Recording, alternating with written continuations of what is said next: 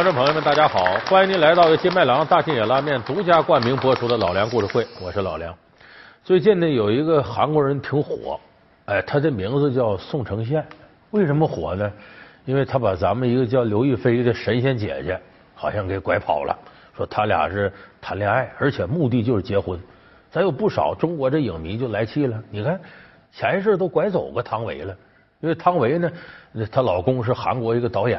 这会儿连这个呃神仙姐姐王语嫣的扮演者刘亦菲，这都让人弄去了。有人说这韩国人怎么有这么大魅力呢？其实你看韩国的流行文化呀，在中国火了有快二十年了。不光是韩国的偶像火，他的韩剧、韩国的手机、韩国的这个穿着打扮，方方面面，咱们中国有不少人不说哈韩一族吗？喜欢韩国的文化。你再有就像韩国足球，你看着不怎么地，咱还踢不过他，挺来气的。所以有人说韩国这个影响力啊，在中国确实挺大。当然这些也不都是积极的，也有些消极的。比方说韩国人一申遗，这也是我的，那也是我的。有些明显是中国传统的东西呢，他们认为是他的，你心里觉得挺别扭、挺讨厌的。那么咱们今天呢，就给大伙说说韩国人这些好和不好到底是怎么来的。简单来说呀，咱给大伙分析分析韩国的国民性到底在哪儿。他们用三十年的时间把废墟建成亚洲四小龙之一，他们在最短的时间内最快摆脱亚洲金融危机，他们把自然资源匮乏的国家变成了文化输出强国，他们就是韩国人。你知道他们为什么爱在球场上狂奔吗？有这么一种文化，他的前总统金大中。有一句话说的很准，说韩国上下弥漫着一种恨文化，就愤恨的恨。说这是什么意思呢？这个恨呢，可不是说我怨恨啊，咬牙切齿，我报复你，以牙还牙，不是这概念。恨是什么呢？经历过屈辱，经历过压抑，然后强烈的那种反弹，自力更生、自强、自信，这是指韩国上下的这种恨文化。这得从什么上说起呢？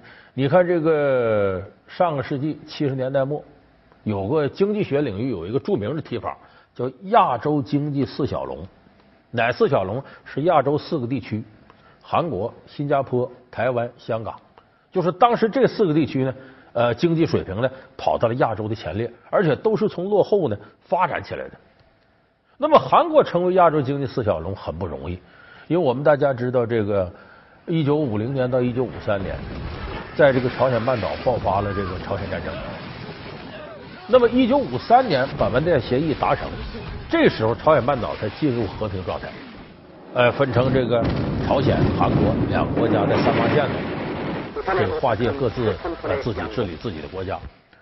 那么当时在五四年的时候。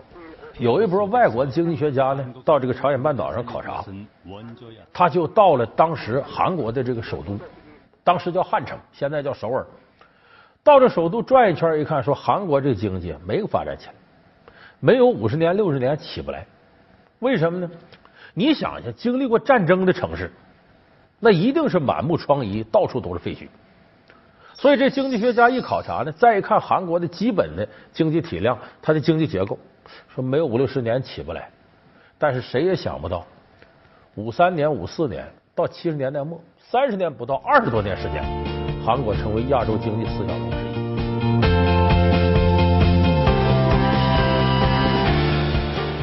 所以这个动力何在？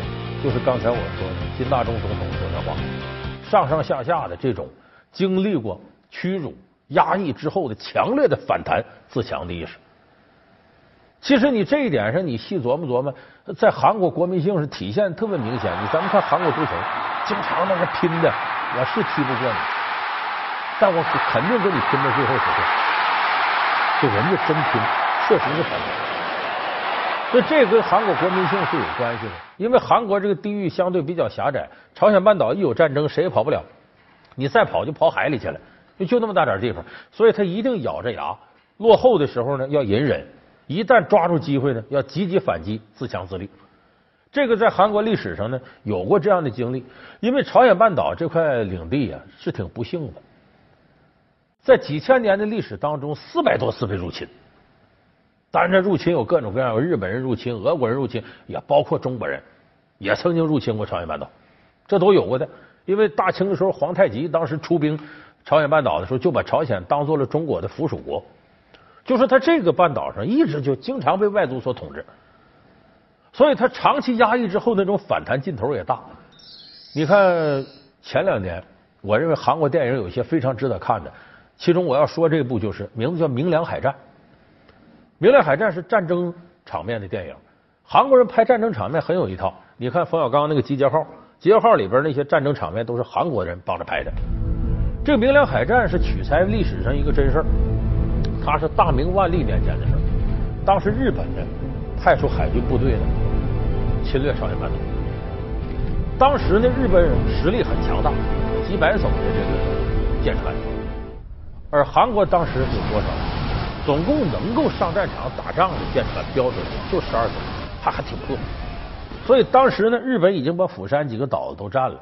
这时候没办法呢，派出一个这个当时韩国著名的军事将领叫李舜臣，在这个明良这一带打了一场大海战。这李舜臣的方式是什么呢？我不就十二艘船吗？让当地渔船呢绑上军旗在后边，迷惑日本人，觉得你看我们这船也挺多。然后真到要打的时候呢，他挑一个比较有利的地形，因为在他的地面上打，他熟悉当时海洋上的状况。同时，他干了一件呢，很多人看不理解的事儿。这不，任何部队都讲究嘛，兵马未动，粮草先行嘛，就把这个粮草仓啊，给养仓，一把火给烧了，告诉士兵，我们就打这一仗，你别指着打了败仗，咱们再吃点东西跑，不行，要么咱就打胜仗，要么咱就死在战场上。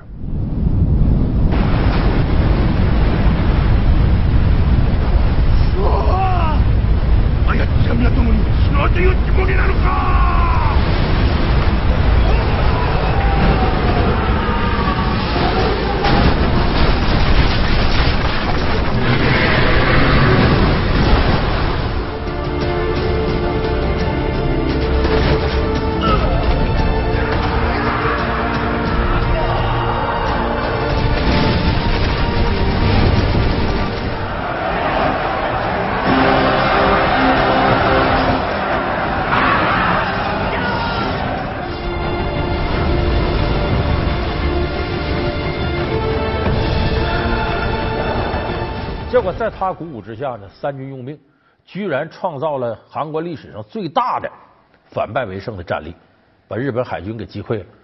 这《明良海战》这个电影呢，就是这么一个画面。当然，这个咱们应该挺熟悉，说韩国人这么玩啊，也是受中国人影响。咱不有个成语叫破釜沉舟吗？这兵法上有这《孙子兵法》讲叫“置之死地而后生，陷之亡地而后存”。这韩国人把这招学下来，《明良海战》打的非常漂亮。这他靠的是什么？一个是拼命，第二个是团结。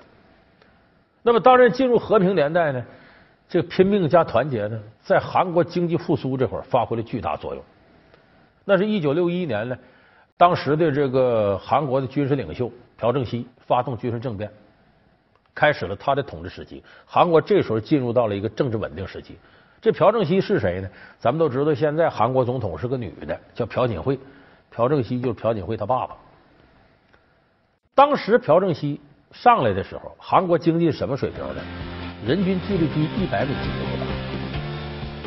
到一九九六年的时候，韩国的人均 GDP 多少？一万零五百四十八美。就说整个六一年到九六年这三十多年间，三十五年间，韩国的人均 GDP 翻了一百倍多。后来人管这个叫汉江奇迹。为啥叫汉江奇迹呢？韩国首都不过去叫汉城吗？它中间有道江，这江叫汉江，哎，把这城市划成江南和江北两个区域。咱们听鸟叔那个江南 style，那就是江南这块的城，所以人管这个叫汉江奇迹。那现在韩国咱们也都知道，你说是手机啊，三星，包括现代汽车等等等等，韩国先进的工业有不少大品牌在世界上都有很大的市场。所以这个当初管这个叫汉江奇迹。但韩国这么发展起来呢，他也借助一定外力。一开始呢，是美国人呢借给他们钱，有时候无息贷款，有时候给，因为美韩之间有军事同盟。到后来呢，美国经济也不景气，美国就把这资助减少了。韩国一看，这得上国际上借钱去，因为我们知道，有的时候你要发展经济，光自己干不行，你得借助外力。呃，当时借了一圈没借着，到德国，都说我能借给你，但借给你他也不白借，咱得有抵押。怎么叫抵押呢？用人抵押。说什么叫用人抵押呀？因为在六七十年代时候啊，德国出现了劳工荒，就没有那么多劳工了。希望呢，从其他国家那劳务输出，就说你这样，让你韩国呀派人到我这儿给我干活来，我该给工钱给工钱，你整体这个呃溢出来这部分效应，你就作为借给你钱的这么一个条件。所以当时有大量的韩国人在六七十年代啊到这德国打工，干的什么呢？你想想，劳动力干的事儿都不是好干的活。一般女的来当护士，男的来当矿工。你看这个，今天有个电影，韩国电影叫《国际市场》，这个片子就反映上个世纪六七十年代韩国人到德国打工的事儿。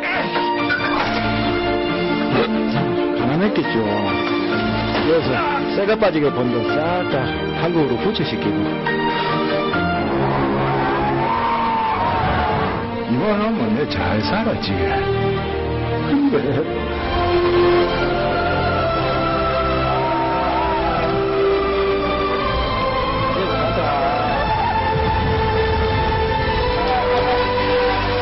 主人公呢一男一女男的就是矿工女的就护士后来俩人结婚了。当时到德国打工呢，那个时候六七十年代，德国的矿业呢不像现在这么发达。到井下当矿工是有风险的，也有不少韩国人在那丢了性命。至于女的说当护士，一周呢工作时间得超过四十六个小时，就是一周工作五天，一天得工作超过九个小时，薪水呢给的也很低。所以在一九六四年的时候呢，朴正熙总统呢到德国去访问，顺便考察了一下在这打工的自己的同胞生活状况。朴正熙都掉眼泪了，说：“你们真苦啊！这是为了这个韩国的经济腾飞，你们做贡献了。”就说韩国人在这个时候没有怨言，他们认为这出去是给我的国家效力的，为了让我的国家更好。有人说那个时候都困难，勒紧裤腰带都得咬着牙过日子，不是？后来条件好了也这样。老梁故事会为您深度解读爱拼命的韩国人。老梁故事会是由金麦郎大金眼拉面独家冠名播出。我们都知道，九七年金融大鳄索罗斯在东南亚一带首先攻击泰国金融体系，结果掀起了一场金融危机。韩国也不例外，也受到波及了。受波及就是外汇储备耗光了，这外债的压力特别大。有人说，那欠债就多印钱呗，那还了得吗？钱要多印，那通货膨胀起来，这国家就没救了。所以当时呢，为了还外债，你得有硬通货。什么硬通货呢？金子，这个在国际范围管这叫黄金储备。这个时候为了还外债呢，得用金子硬通货。韩国政府就号召大家呢，能给政府啊，把你们手里金子拿出来，政府搁债券买，就欠你的，将来会还你的。结果呢，只有一部分韩国人是卖给政府了，大多数韩国人捐给政府。出现什么情况呢？汉城街道排长队，都是些妇女到银行干嘛？把这耳环呐。戒指啊，镯子呀，摘下来献给政府，帮助政府渡过难关。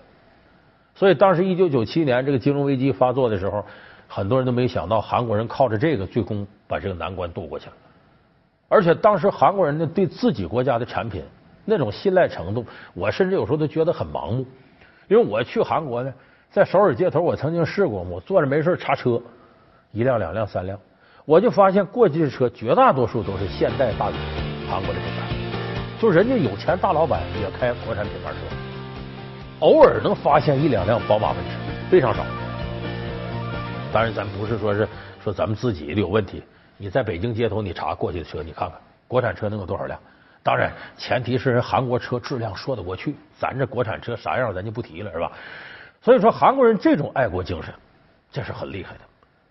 但是呢，他不光是我们刚才说爱国，他是冷静理智的。就说我们这个国家靠什么发展？资源各方面都很匮乏，所以当时韩国发展策略是什么呢？两手都要抓，抓哪两手呢？一个抓高科技产业，一个抓文化产业。这个对于韩国的发展策略来说是太正确了。你说这高科技产业，现在咱都知道，三星手机能直接和苹果抗衡，这很了不起的。它确实，韩国现在有很多高科技产品在世界领先。那么文化产业呢？文化产业有个特点，它往往不需要你投入多大，但是一旦要产生效益之后，它就很持久。所以当初在这个九十年代的时候，韩国政府说要大力发展文化产业，但问题呢，文化产业呢，你是要有核心价值作为辐射源的。那么韩国的核心价值是什么呢？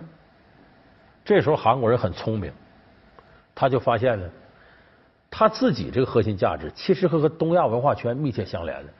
你像朝鲜、韩国、日本、中国，这叫东亚文化圈。东亚文化圈的核心价值是什么呢？是中国的儒家文化，他们都受这个辐射影响。所以韩国当时就想到在文化产业上要利用这个，所以当时他就已经把中国当做一个巨大的市场。所以这个首先作为拳头产品冲出的是什么呢？韩剧，它靠什么呢？就是儒家的家庭文化。什么家庭文化呢？我举个例子，咱不少电视机前观众朋友看过什么看了又看，呃，澡堂老板家的男人们，什么什么人鱼公主啊，什么这个那，你发现这韩剧里写的都是什么？大家庭的事儿，一般有个老奶奶，有个大家长当爹啊，下边几个儿子或者女儿，完又谈恋爱又生孩子怎么的，四世同堂啊，三代同堂啊，等等等等。你有时候看着觉得挺磨叽，你说这点事儿，老婆婆跟儿媳妇闹矛盾了。爹和儿子互相不理解了，就这点破事能扯七八十集。哎，可是你细看去之后，你发现有意思。为什么呢？他这家长里短呢，也是我们中国人熟悉的，所以他抓住了儒家文化的这种核心，就是我们讲一个人一个理。咱们理解孔夫子文化怎么理解？仁义道德这个人二人的对应关系，礼长幼尊卑有序。所以他抓住了仁和礼两点，征服了中国人。所以韩剧作为拳头产品一下打进来了，打进来之后，你不要以为他就卖你点韩剧挣点版权费，远没那么简单。接下来韩国这偶像剧开发出来了，你看现在什么李敏镐、金秀贤都火成什么样了？而且偶像进来了，这带动的产业就大了。有不少女孩看韩剧是为了看啥？有人说我看偶像，不全是，看人家那女孩怎么打扮？你看那衣服穿的那么得体。很多人琢磨，我到韩国买去。现在咱们不少人开这个网店，或者说微商，不卖这个韩国的东西吗？就你看人家打扮，有不少人看完电视剧真漂亮，我也得学她。韩国的服装业、首饰一下就给刺激起来了。再有女孩一看，哦，长腿欧巴，我爱你，怎么着？到韩国旅游去吧，到首尔看看有什么这个洞那个街，咱去转去，把人韩国旅游市场刺激起来。说这那女孩这怎么这么好看呢？说她那颧骨哪都整过，下韩国整容，我也去吧。一下子韩国整容得挣中国人多少钱呢？所以就说他这一套韩剧文化打过来之后，开发的是整个一个庞大的市场，而这个市场产生的效益，那是韩剧本身的多少倍都不止。所以就是他这个文化产业这块，韩国开发的好。所以韩国这个一手抓高技术产业，一手抓文化产业，这是他现在崛起的非常重要的原因。当然，我们说韩国这种的拼命加团结的精神。不完全都是正面，它有副作用。副作用体现什么呢？盲目排外，就怕自己这块市场让人家占去，所以我得拼命的护着，尽可能的规避你的影响。我举个例子，九十年代末的时候，咱的《还珠格格》在中国热播嘛，然后就进口到、出口到韩国去了。结果在韩国一播，哎呦，轰动，很多人都爱看。一天能吃多少粮食啊！我每天抱着他睡觉，带着他上路，不用你们管的吗？你说什么？你要抱着他睡觉，带着他上路啊？可不是。那我我我可不跟你一起睡啊，我也不跟你睡一张床。嘿，紫薇，那只好你跟我睡张床了。那我们有福同享，有难同当，有鸡同报啊啊！天哪，我我。这时候呢，韩国的这文化部门一看，这不能让中国个电视剧给我们影响这么大呀！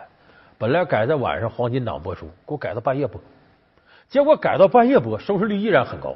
最后，韩国政府跟三大电视台一商量，封杀这部剧，播了一多半左右，不播了。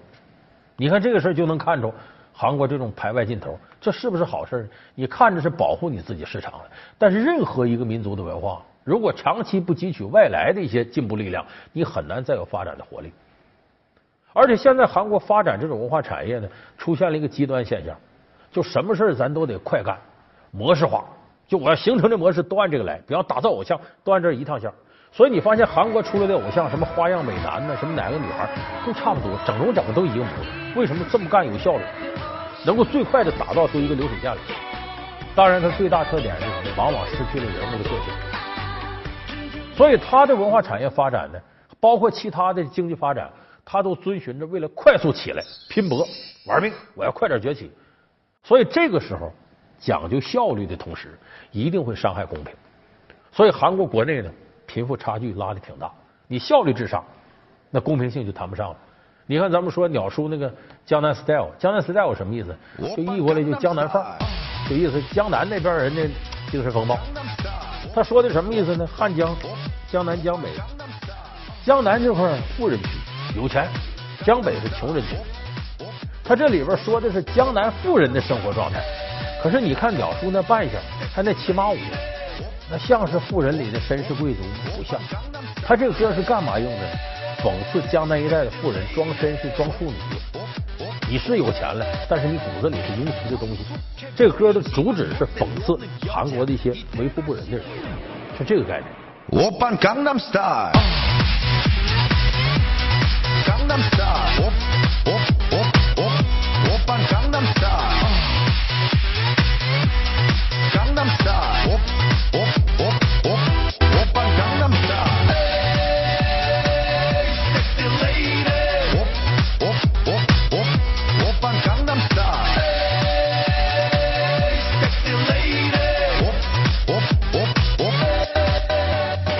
我们今天看到的有关韩国国民性和它的文化和它的经济崛起之间的关系。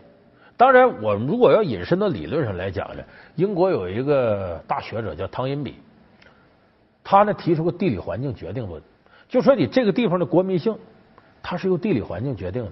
你看韩国狭长的朝鲜半岛，有风吹草动，你待不住的。